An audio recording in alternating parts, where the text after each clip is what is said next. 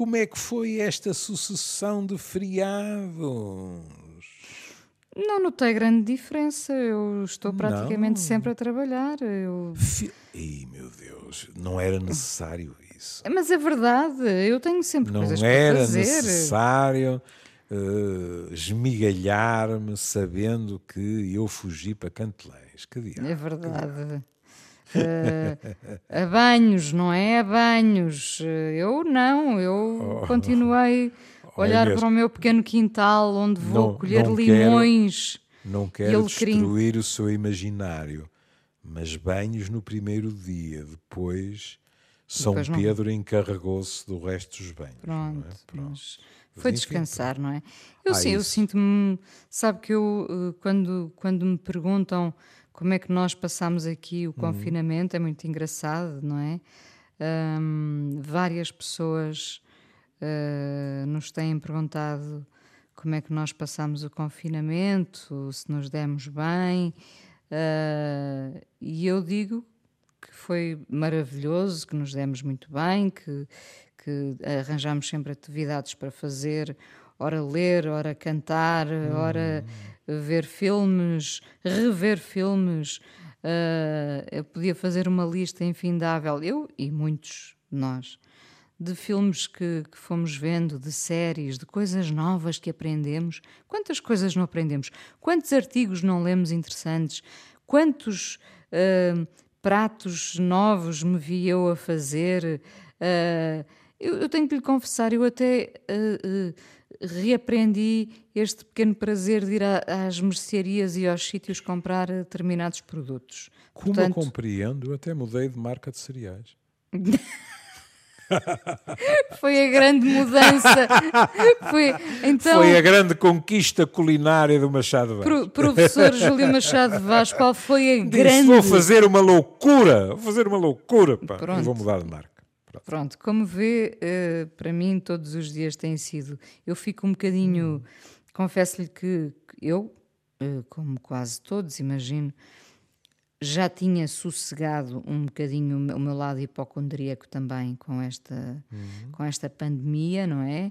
Eh, que foi fácil manifestar-se nesta altura complicada que atravessamos e nos últimos tempos, de facto, voltei a ficar um bocado inquieta sobretudo porque moro aqui, como sabe, em Lisboa e, e temos vários focos infecciosos, não é? E, hum, e, portanto, voltei a ficar um bocadinho preocupada com a situação. De resto, ah, mantenho os mesmos cuidados, ah, sem ter nenhum traço ah, obsessivo, compulsivo, julgo eu. Quando saio à rua, eu chego a casa com as mãos desinfetadas umas 10 vezes, não é? E, e ainda as vou desinfetar outra vez. Uso a máscara, mantenho os mesmos cuidados. eh, eh, confesso que deixei de. eh, isto é quase uma, uma piada, porque muitos de nós o fizeram e também acho que lentamente começámos a deixar de o fazer. Já não desinfeto pacotes de arroz, coisa que cheguei a fazer, não é? Pois, mas isso é inevitável, Inês. Ou pouco seja, partimos do há- extremo para, para É, entrar num, Exatamente. num, num, num tal equilíbrio, não é? Exato. Por exemplo, eu cada vez ouço mais pessoas que me dizem: pronto, eu agora chego a casa e tiro os sapatos, mas já não tiro a roupa toda e vou para o chuveiro. Claro, claro. É, é um acho- exemplo como outro qualquer, percebe? Acho que, sinceramente, esse hábito dos sapatos, pelo menos postos, já não digo hum, aqui em casa. Havia no muito quem o início, fizesse já. Nós, deixa, nós deixávamos, neste, neste início, deixávamos os sapatos fora de casa, não é? Uhum. Uh, neste momento, uh, deixamos os sapatos numa zona, não é? E, portanto, eu acho que esse Mas porque devia ser... roubaram-lhe muitos pares, foi? Não, nada. Isso, isso. Eu sempre a, test- a testar a cobiça dos meus vizinhos que não se manifestou. Era Também- uma hipótese, não Mas era uma repara, eu sei porquê, porque com um pé 35 não há ninguém no prédio a não ser Isso as é crianças. pequenótica, não é? A não Isso ser é as crianças do prédio. é? Mas eu não acredito que fossem andar com sapatos de zebra. Mas A sua enfim, filha ainda anda com os seus sapatos já não a consegue? minha filha ainda anda com os meus sapatos. Ainda anda, pronto. Está, está naquele ano que ainda pode usar, não é? Hum. Para o ano já não vai poder usar os meus sapatos. Bom, eu acho que há hábitos, e acho que já falámos disto também. Esse hábito, por exemplo, de deixarmos os sapatos de lado e não os trazermos com, com tudo o que isso significa, com tudo o que eles herdaram da rua uhum. para dentro de casa, devia ser um hábito que podia ficar connosco. O hábito de lavar mais vezes as mãos, sem dúvida. Seguramente. Há hábitos que deviam ficar, há outros que ficarão pelo caminho, não é? Uh. Nós, neste momento, já ouvimos, e eu ouvi-o de, de, imensos uh, uh, profissionais de saúde, a questão de, de, do, do, vírus sobreviver nas superfícies. Penso que tem sido uma ideia abandonada, que foi, abandona, ah, foi sendo isso, abandonada, verdade? Isso. Não, tem... eu, eu, eu suspirei, sabe, porque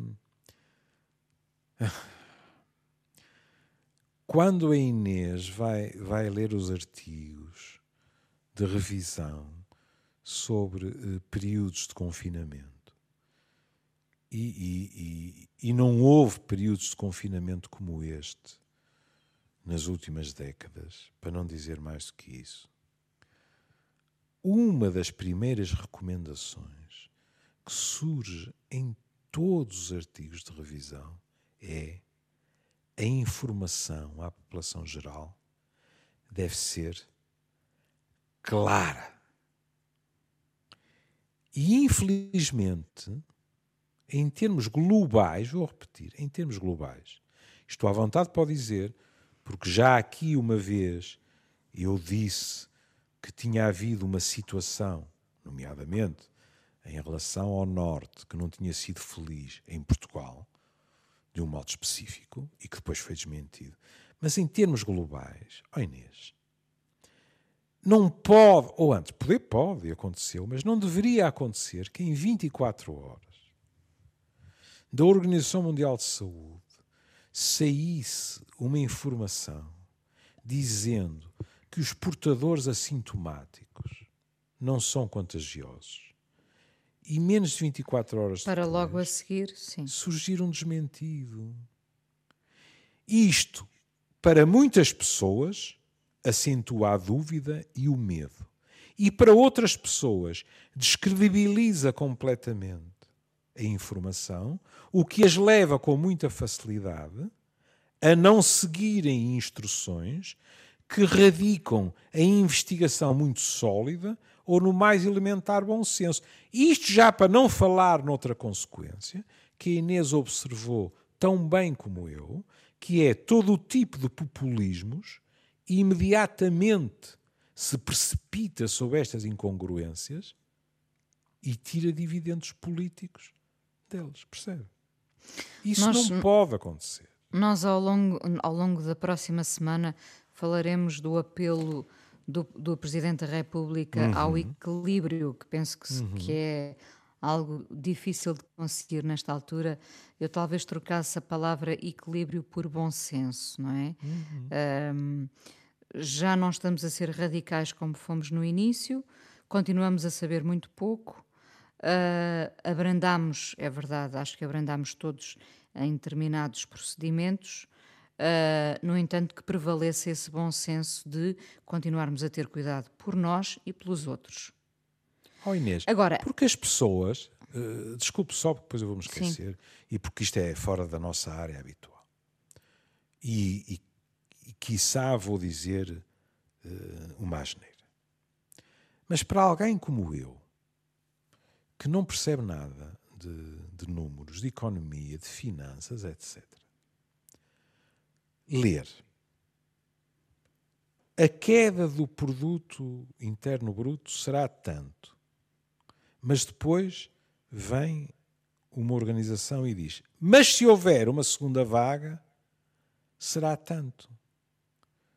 Mas cuidado, porque no meio disto tudo está um se.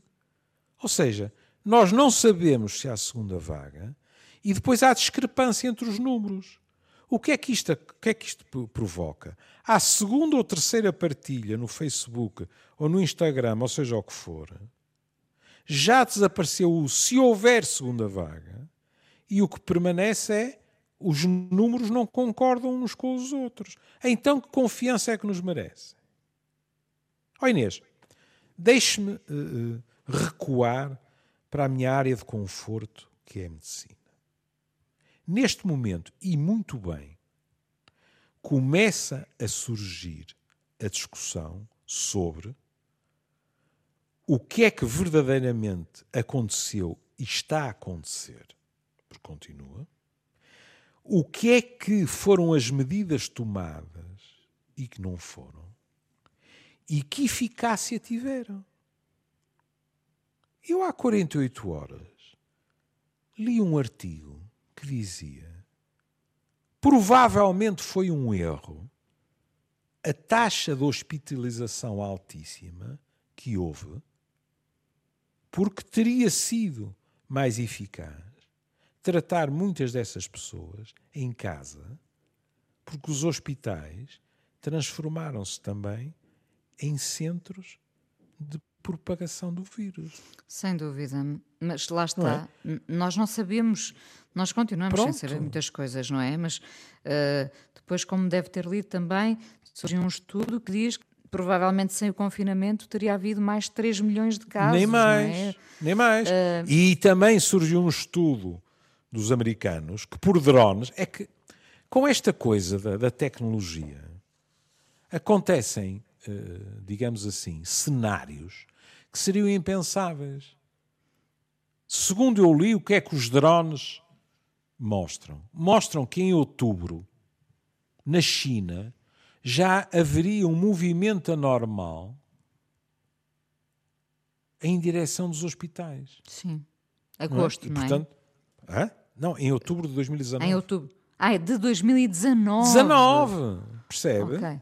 Porque, e, portanto. As últimas coisas que eu li referem a agosto passado, não é? Já são outros. Uh, o, portanto... o, que é perfeitamente possível. Agora, é. o que nós temos é que pensar um bocadinho. Eu acho que as organizações deviam pensar um bocadinho antes de, eh, como compreende, pertencendo eu à geração que pertenço, eh, a palavra censura horroriza-me. Mas temos que pesar prós e contras naquilo que é a, a, as consequências públicas. E se de repente o público em geral já não sabe para onde se há de virar, não sabem quem é que há de confiar, etc., as consequências podem ser catastróficas. E, portanto, quando, por exemplo, a Organização Mundial de Saúde veio recuar em relação aos assintomáticos e eu, pelo menos, li um artigo que dizia assim: ah, porque isto é baseado apenas em dois ou três estudos. Mas se é baseado em dois ou três estudos, isto deve ser discutido no seio da Organização Mundial de Saúde, quiçá no meio dos profissionais, mas não deveria estar nas primeiras páginas dos média. Mas tem havido muita precipitação, tem sido. Nem mais, porque no, no dia seguinte está o oposto, porque a Organização Mundial de Saúde, e bem, sentiu-se na obrigação de corrigir. Mas tenho muita pena. O que fica na cabeça de muita gente não é a honestidade de corrigir, é, mas afinal, quem é que se entende no meio disto? Oh, Júlio, nós, nós há, há uns tempos quase que, que, que, nos ríamos aqui com a quantidade de estudos uh, que nos baralhavam, uh, que tanto apontavam, não sei, alimentos diversos. Podia ser o hum. café, podia ser uh, a hum. curcuma, podia ser. Tanto, tanto nos diziam beber X cafés por dia Sim. faz faz uma melhoria incrível na memória, provoca não sei o quê. Como três dias depois já saía Pronto. um estudo contraditório que dizia o café pode provocar demência precoce. Eu estou a fantasiar, atenção. E eu hum. lembro-me de nós dizermos aqui inúmeras vezes, nós de facto vivemos numa sociedade que todos os dias nos bombardeia com estudos e às é tantas é nós andamos desorientados porque não sabemos muito bem o, o, o, por onde, que caminho seguir, que direção seguir. Lá está, que prevaleça o bom, que cada um encontre oh, em Inês. si um bom oh, Inês, senso. Há, há 30 anos atrás, para aí, o nosso comum amigo Manuel Sobrinho Simões provocava-me barrigadas de riso nos nossos fins de semana em âncora, porque dizia assim: Ó oh, Júlio, é preciso ter muito cuidado, porque se os estudos não são longitudinais, ou seja, ao longo do tempo, se as amostras claro, não são suficientemente é grandes, E se a metodologia não é ferozmente controlada, acabamos todos a ter num jornal qualquer um título que diz quem tem televisão a cores tem mais probabilidade de ter cancro de estômago. E é verdade, porque a estatística é depois dá para tudo, percebe? E portanto é preciso um enorme cuidado. Quando as pessoas. Porque, repare como a Inês falou imediatamente de como é que as pessoas reagem a estes estímulos. E falaremos disso durante a semana. Nós, neste momento, e não é por acaso que tanto o Presidente da República, o Primeiro-Ministro, como, por exemplo, o Dr. Rui Rio, vamos ser justos, não é? Uh, falaram da questão do equilíbrio. Nós temos pessoas que estão numa autêntica euforia de libertação, com comportamentos que são, continuam a ser comportamentos de risco, como temos pessoas que se recusam a abandonar eh, comportamentos de confinamento porque o medo as tolhe de uma forma as que neste momento quase. já não é justificada. Agora, eu peço-lhe desculpa só de acrescentar isto. Porque podem eh, imaginar, quando eu estou a dizer não é justificada, eu estou a dizer que não há risco nenhum. Não existe risco zero. Aliás, a vida não contém risco zero. Nós, para morrermos, basta estarmos vivos. Há sempre riscos. É? E, portanto, neste período de desconfinamento, claro que há riscos. Veja, posso, veja os Estados Unidos. Tem Nova Iorque, que foi uma catástrofe e que neste momento está a desconfinar e os números são reconfortantes. E tem não sei quantos estados, se bem me lembro, 22, que desconfinaram, quiçá depressa demais, e os números estão a subir. E, portanto, os riscos continuam a existir. Muitos. O que é mais uma razão para que a informação, sobretudo porque vem de especialistas, tem que ser supesada com um enorme bom senso. Sendo que temos uh, contra nós, uh, e os especialistas, nomeadamente, têm contra eles uh, a falta de tempo, não é? Não há, claro. não há ainda experiência que permita dizer é seguro, não é seguro. O que tem havido, sobretudo, é muita precipitação, não é? Oh, e, e, e, as pessoas já andam sobressaltadas claro. o suficiente com, com o que desconhecem sobre o vírus. Quando apanham estas informações contraditórias e sossegam um dia e no dia a seguir acordam e afinal já houve um passo atrás, Pronto. isto é muito complicado, não é? E agora? Até para a nossa saúde mental, que é o próximo passo neste programa, sim. Exato. Aliás, com a vontade de quem não está em nenhuma comissão e não foi chamado por nenhum político, eu compreendo perfeitamente que alguns dos especialistas fiquem verdadeiramente constrangidos, porque estão em reuniões em que pessoas que querem o melhor para as mesmas populações que eles defendem dizem assim: Ó oh, Soutor, eu compreendo as suas dúvidas. Isto vai ao encontro do que a Inês disse, que é o que nós não sabemos. Hum? E a obrigação dos especialistas é manifestar essas dúvidas e dizer: atenção, porque pode calhar-nos na rifa isto, isto ou aquilo. Sim. Mas do outro lado, alguém diz assim: Ó oh, Soutor, o Soutor sabe quantos milhões de empregos é que se perderam? Não, imagina este diálogo. Não foi o Soutor que antes desta pandemia me disse que a pobreza e o desemprego são fatores de risco para a saúde, tanto física como mental? Já viu os números? Já viu os números em termos de crise económica? Acha que nos podemos dar ao luxo de estar muito mais tempo à espera antes de experimentarmos um afrouxar de precauções. Oh Inês, eu não imagino o que é que respondia a isto, porque isto é verdade. Claro, claro. Não é? Portanto, é estar uh, num ah, torno. Chegamos, chegamos já um bocadinho tarde, mas uh, a tempo. Já, Entretanto, ficámos aqui a conversar sobre o que é importante, porque é isto também que nos ocupa nesta Mas altura. o fim é? de semana também é para isso. Também é para isso, justamente. Ahm, lemos uma entrevista de Miguel Xavier no Diário de Notícias. Miguel Xavier é professor na Faculdade de Ciências Médicas, subdiretor do Conselho Científico da Universidade Nova e diretor do Programa Nacional para a Saúde Mental. Foi entrevistado no Diário de Notícias por Ana Mafalda Inácio, já agora eh, créditos também ao fotógrafo, gosto sempre de o fazer, o Paulo Spranger. Ah, e o título É, deste, é mais desta... que justo, porque num programa de rádio a tendência já que não vemos, já que não Exatamente. vemos, Portanto, é mais que convém. justo mencionar. Sim. Ah, o título desta, desta entrevista é, é curioso, porque Miguel Xavier diz: dever dinheiro a alguém é um fator de risco para a saúde mental. E isto deixa-nos a pensar, não é? Porque, Hum. Bom, não sei que percentagem de, de- de portugueses não deve dinheiro de todo. Eh, para muitos será difícil. eu ainda devo. Eh, Pronto, eu devo, Hum. devo, devo o- o- ao banco o, Também eu. empréstimo da minha casa, não é? Também eu. eh, Acaba no fim deste ano. Pronto, muitos estarão na nossa Hum. situação. Eu tenho, eh, espero, mais anos pela frente que, que neste caso Tá. querem dizer. Mas eu também Mais- estou a pagar há muitos mais. Pronto, exato, exato.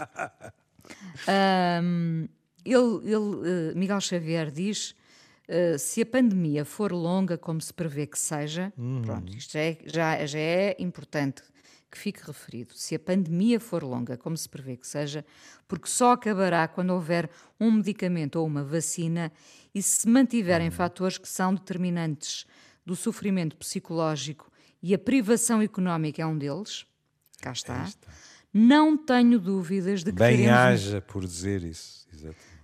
não tenho dúvidas de que teremos uma situação mais difícil do que se a pandemia fosse mais curta ou com um impacto económico menor. Por exemplo, e é aqui que chegamos ao título, o dever-se dinheiro a alguém é algo que neste momento é considerado como um dos fatores de risco mais poderosos para o aparecimento da doença mental. Um dos fatores de risco hoje é a dívida, o dever-se dinheiro e não ter como se pagar. Não é tanto a pobreza. Ora bem, eh, eh, nós, nós já, já falámos aqui muitas vezes do fosso entre ricos e pobres, eh, do que, de tudo o que acarreta a pobreza, da vulnerabilidade acrescida para quem tem menos. Isto é uma nuance diferente, não é? A dívida, a É. ideia de dívida. Porque há pessoas que, que viviam relativamente, eh, eh, não, não vou dizer bem, mas com, com a vida mais ou menos ali calculada, não é? Com dinheiro a entrar e, e a sair, e neste momento o dinheiro deixou de entrar. E portanto Exatamente. passou a haver um fantasma que é muito real, que é o dever-se a alguém. É. E à primeira vista, meia culpa, meia culpa, porque eh, eu cito abundantemente o professor Manuel Sobrinho Simões aqui, e ele diz também abundantemente: estamos preocupados com a saúde, ataquemos, antes de mais nada, a pobreza. Isto podia parecer contraditório. Poderia parecer querer dizer: não, não, o que é mais complicado é termos dívidas, não é sermos pobres. E não é, é complementar. É que os pobres, quando estas coisas acontecem, em geral o que acontece a eles é ficarem mais pobres. Ou ficarem igualmente pobres. De qualquer maneira, é continuarem numa situação que, infelizmente, e devia nos envergonhar a todos, eles já conhecem. Mas como a Inês já insinuou e bem, isto introduz uma outra fatia da população. Uma fatia que não quer dizer que não estivesse habituada a privar-se de determinadas coisas.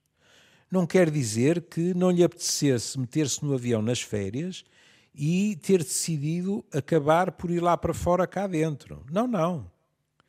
Mas que nunca lhe tinha passado pela cabeça a hipótese de cair numa situação de pobreza mesmo. E uma das dimensões é essa, que é, de repente, nós não termos receitas que cheguem para cobrir os nossos encargos. E para não haver aqui confusões, nem sequer estou a falar quando nós enverdamos pelo consumismo furioso. Porque aí não é preciso pandemia nenhuma. Nós temos pessoas que, em situação normal, ganham 100% e têm créditos 120%. Entre automóvel, casa, uh, televisões, etc, etc. Isto é inconsciência pura e dura. Mas fazem uma boa parte da vida assim, não é? Fazem, sem dúvida nenhuma. Não. E, e, e até lhe digo mais, eu imagino que haja quase uma adrenalina nisso. Do, do esticar, do. Uh, Pode haver, vou, mas dá para pode, torto. Pois, depois, com certeza, não é? Porque não chega é? a uma altura em que rebenta, não é? Não, chega a uma altura. Não, não, nós não estamos a falar disso. Nós estamos a falar de alguém que, paulatinamente ou de súbito, diz assim: Eu não posso cumprir com os acordos que estabeleci. Isto, por exemplo, porque estamos a falar entre psiquiatras, isto, por exemplo, é uma autoestrada aberta ao excesso de velocidade para problemas de ansiedade. Claro. Não é? Olha, uh, insónias, eu imagino a quantidade uhum. de gente com, que agravou as suas insónias, não é? Uhum. Porque quando, quando estão uh, perante a possibilidade de descanso, há, há uma série de fantasmas que não as largam. Como é que eu vou pagar isto? Uh, como é que vai ser o meu futuro? E agora, quando é que isto acaba? E, e estarei doente? E, bom, há, há muita coisa que pode não nos deixar dormir, não é? É verdade o confinamento, por exemplo. Vamos ser coerentes com o que já foi dito e com o que eu, se os meus neurónios, eh, género queijo suíço, não me traírem, irei dizer durante a semana. O próprio confinamento, entre aspas, a simples pandemia, como é dito pelo meu colega, teve reflexos, sobretudo, a nível da ansiedade, da depressão, da insónia. E o meu colega tem o cuidado de referir que aqui há diferenças. Uma coisa é pessoas que já tinham determinadas patologias, que se agravaram.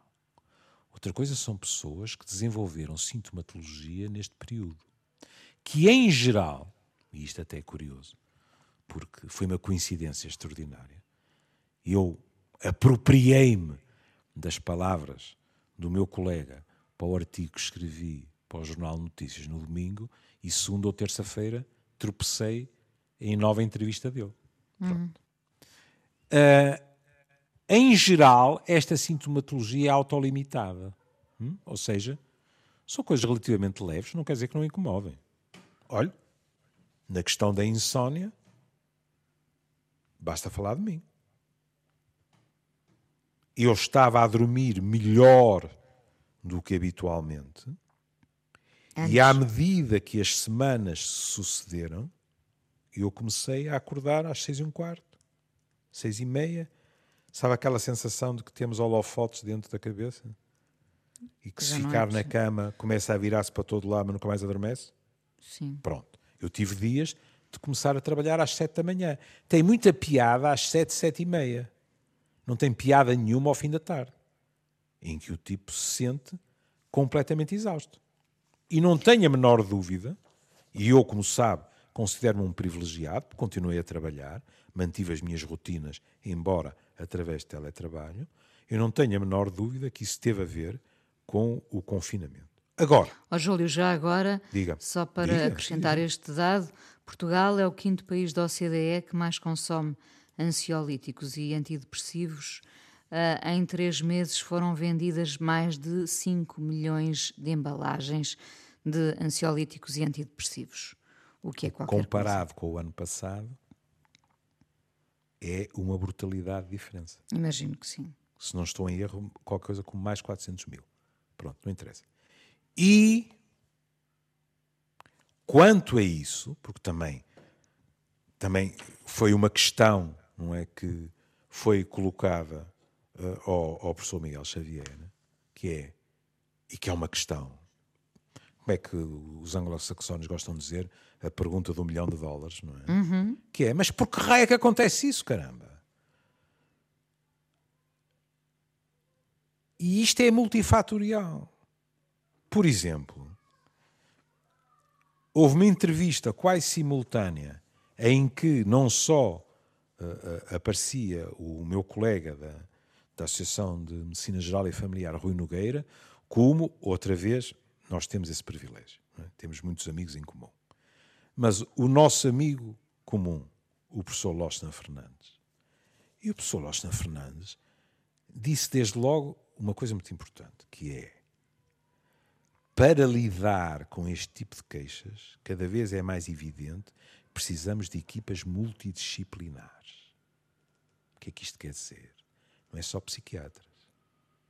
É, numa primeira linha, o médico de família. É o número necessário de psicólogos. É o número necessário de técnicos de serviço social, para ver as condições em que as pessoas vivem, etc. Eu outro dia li um artigo, oh, oh Inês, outro dia li um artigo sobre o Serviço Nacional de Saúde inglês, que está pelas ruas da amargura. Pois, pois está. Pois está. Em que uma das recomendações que se fazia aos meus colegas era, no meio de todas as perguntas que façam aos vossos doentes, perguntem em que condições é que eles vivem. Porque como o professor Miguel uh, Xavier também Xavier. salienta, como ele também salienta, a saúde é algo que tem que ser encarado de uma forma global. Claro. Não, não tem só a ver com hum, o Ministério da Saúde. Na, nasce de um todo, mas nasce um de um todo. todo. Um todo. É e o que é que diz, de muitos o, fatores, claro. O, o, que é que dizia o nosso amigo Lossner? Dizia assim: um dos aspectos que são complicados, que, diga-se passagem, o professor Miguel Xavier também salientava, é a automedicação.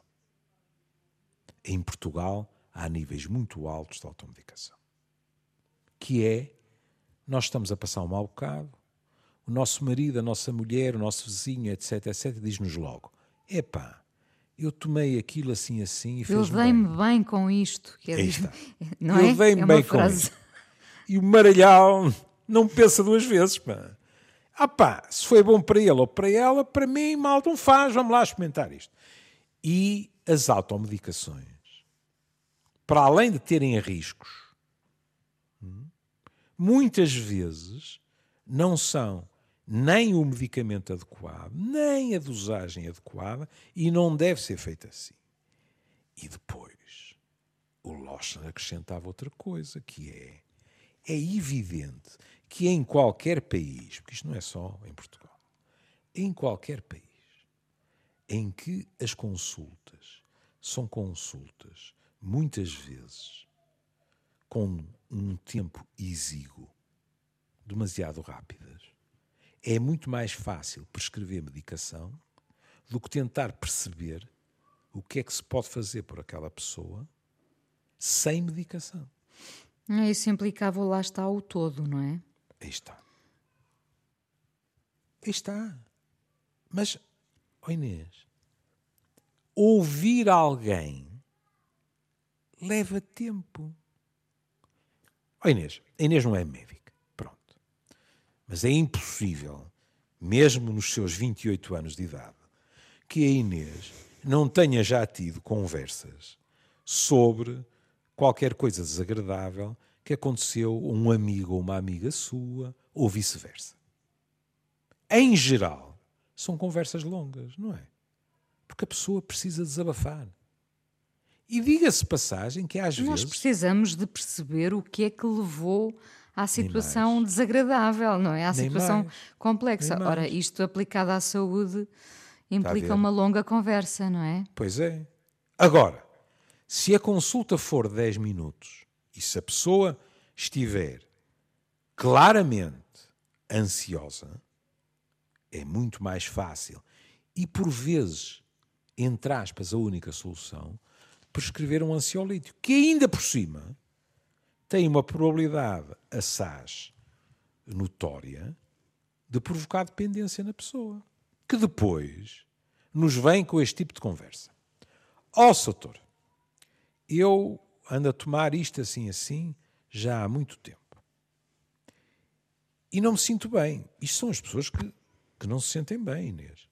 Não me sinto bem, pronto, acho que estou dependente disto e tal, queria parar. Sim, senhor. E uma pessoa diz: Bom, mas então, a palavra é típica, não é? Vamos fazer uma programação de um desmame dessa droga. Hum? Bom, eu nunca me canso de repetir: os medicamentos são drogas, outras coisas. E a pessoa diz assim: Epá, ó, oh, doutor, está bem, mas eu neste momento estou numa fase no meu trabalho de um stress diabólico. Eu não sei se consigo fazer isso agora. E se eu não tivesse 70 anos, vou corrigir, quando eu não tinha 70 anos hum. e tinha 30 e tal, eu dizia, pois se calhar, então vamos esperar por outra altura. A outra altura, de vez em quando, coincide com a pessoa dizer-nos assim: Ó, oh, doutor, eu vou de férias. Vou fazer o desmame nas férias. Mas isso é uma coisa que, para todos os efeitos, me angustia. Porque eu estou a diminuir, tenho um bocado mais de ansiedade, vou estragar as férias. Quantas vezes, oh, oh Inês, quantas, oh, quantas vezes eu ouvi isto? Sabe a quem? Às pessoas que iam deixar de fumar. Estou a trabalhar, é agora nem pensar. Isso depois. Eh, Não é? Dizer, Nas férias? Ó, oh, Soutor, quer-me estragar as férias? Isso seria motivo de mais ansiedade, não é? No Aí fundo, está. No, fundo, nunca, nunca há uma altura boa se quiser. Nunca há uma boa altura, não é? Pronto. E o que é que o, o meu colega Miguel Xavier desde logo salienta também. E para é... terminar, que estamos mesmo a terminar. Já estamos? Então Já. pronto. Vai assim rapidamente. A pobreza. A precariedade. Não é preciso ter dívidas, Inês. É Inês ter a sensação: estou em junho, tenho emprego, não tenho nenhuma garantia que tenha em julho. Quanto mais no próximo ano. Vou ter o filho que me apetece? ou não vou ter? Depois, a literacia da população em termos de saúde. Porque quer queiramos, quer não, já falámos disto. Cada vez mais as pessoas vão ter que ser responsáveis por também se autocuidarem. Mas para isso têm de ter informação e formação. É curioso, levará tudo isto a uma responsabilização individual também? Também. Também. Mas cuidado. É? Cuidado, porque se exagerarmos na responsabilização individual, as pessoas o que sentem é: mas espera aí, o que me estão a dizer é que a culpa é toda minha. E que eu é que tenho tratado isto tudo. Não, não, e não nesse, pode ser. Não pode ser. Nesse caso, nós temos que estar na posse de uh, informações uh, corretas, sérias, uh, e a partir daí sermos, fazermos a nossa gestão. Mas o problema é que nesta altura Hum, nós estamos num limbo, estamos todos num limbo, repara. Uh, o, o, tal novo normal, que para mim é o uhum. novo anormal, e sobretudo para estas pessoas de quem falámos aqui hoje muito levemente, uhum. as pessoas que, que, devem dinheiro a alguém e ficaram incapacitadas de, de, de, de o pagar, vivem um novo anormal, porque elas é até aqui tiveram uma vida organizada, é né? aquilo que eu dizia, é. calculada, organizada, e isto levou-as a uma anormalidade que elas não esperavam. É verdade, é verdade. Pronto. Aliás, nós temos... se me permite, se me permite diga, o diga. cinismo, a única área da vida portuguesa em que o novo normal, infelizmente, se parece muito com o antigo normal é o futebol, em que tudo continua a mover-se na agressividade, na, na, nas caneladas fora e do nos campo. mesmos terrenos pantanosos. É? Exatamente. É? Agora, depois é assim ele também fala outra coisa, que é a área do trabalho, isto implica patrões e funcionários, e a escola. Porque também na escola. Para terminar, lamento muito, o Banco Mundial, a previsão que tem é que com esta crise 60 milhões de pessoas no mundo inteiro vão ser empurradas para a pobreza este ano. Meta mais milhão, tire menos milhão, está a ver como o quadro é negro. É em negro. termos de saúde. Nem estou a falar em termos Em da termos pobreza. Estou a falar em, termos de Mas saúde. em termos de saúde, com as consequências que Inevitável. teremos a partir daí, claro. Evidente. Bom, para não acabarmos neste tom eh, Uhum. Eh, negativo, porque não o pode ser de outra forma, não é? E pensando que durante a semana falaremos muitas vezes da ideia de comunidade ahm, e de, de atos isolados, mas que se forem eh, comunitários terão outro impacto, sem dúvida. Ah, vamos ouvir os Turtles com o Happy Together, a ver se isto em conjunto vai lá e vai de melhor, da melhor Esta forma. canção é uma canção especial, sabe? Conte-me.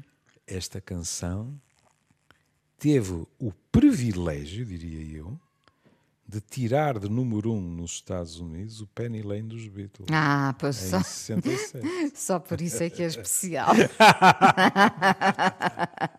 Um beijinho, querido. Júlio. Cá estaremos amanhã. Beijinhos. Deus.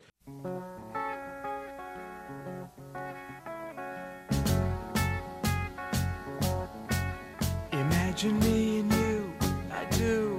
I think about you day and night.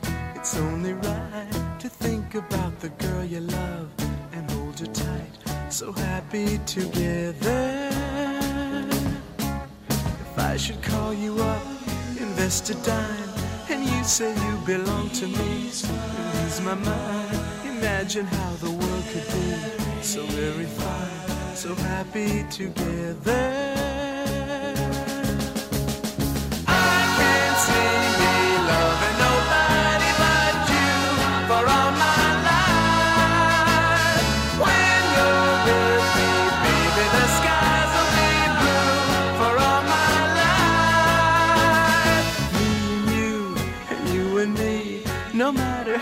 How they toss the dice, it had to be. The only one for me is you, and you for me, so happy together.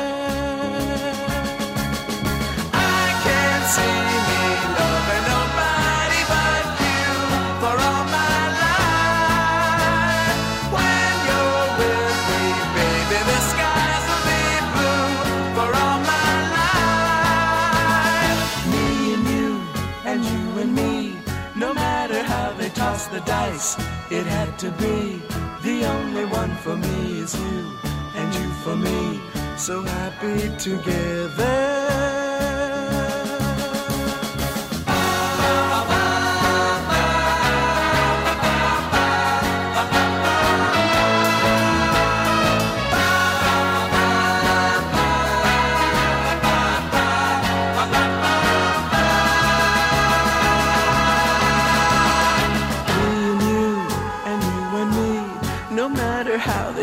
the dice, it had to be.